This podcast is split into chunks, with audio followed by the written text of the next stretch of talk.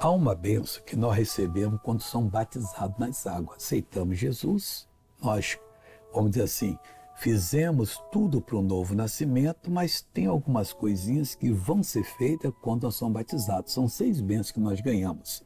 Romanos capítulo 6, versículo 6 diz assim: Sabendo isso, que o nosso velho homem foi com ele crucificado. E para que foi crucificado?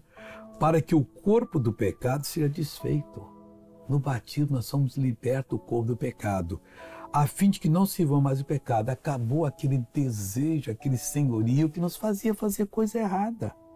A gente olha, olha uma coisa errada, eu não quero isso. Você tem que fazer, eu não vou fazer. Pode ser a pessoa mais encantadora, não, estou fora. Eu estou com outra, eu estou em outra, eu estou com Jesus. E nós temos autoridade sobre o diabo. E glória a Deus por isso. Vamos viver para sempre. Pega essa palavra para você e seja abençoado. Agora eu quero orar. Pai, eu oro por essa pessoa que ainda não entendeu, Pai, que o velho homem já foi crucificado com Jesus.